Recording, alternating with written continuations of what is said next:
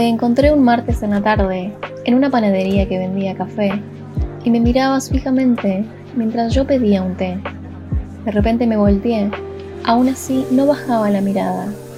Fijamente te miré y como una niña encapichada, la mirada tampoco bajé. Me invitaste a tu mesa, pero me abstuve de sentarme contigo porque ambos éramos dos desconocidos que nos habíamos conocido en la panadería que vendía café. Y me causó temor que no dejaras de mirarme, que no bajaras tu mirada, pero me dio curiosidad saber qué tanto me mirabas. No era costumbre mía tomar el té a las 3 y 15 todos los días, pero el miércoles pasé y ese día no te encontré, pero vi que en la mesa de ayer había un sobre blanco y gris y me llamó la atención, pero no lo quise abrir.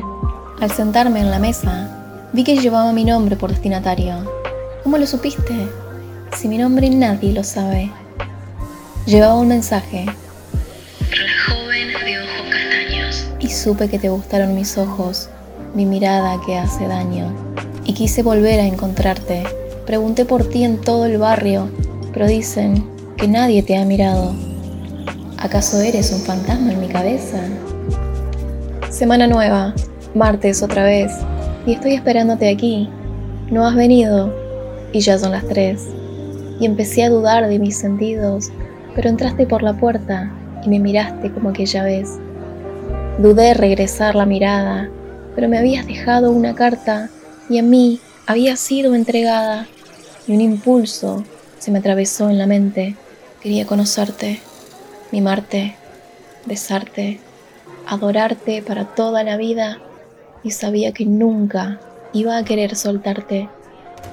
Sentí la esencia de tu perfume, vainilla, madera, azafrán, y me gustó tanto. Nunca pensé que lo raro me fuera a gustar. Han pasado muchos años, recuerdo cuando nos pudimos encontrar y aunque me dio miedo conocerte, nunca en la vida te voy a soltar.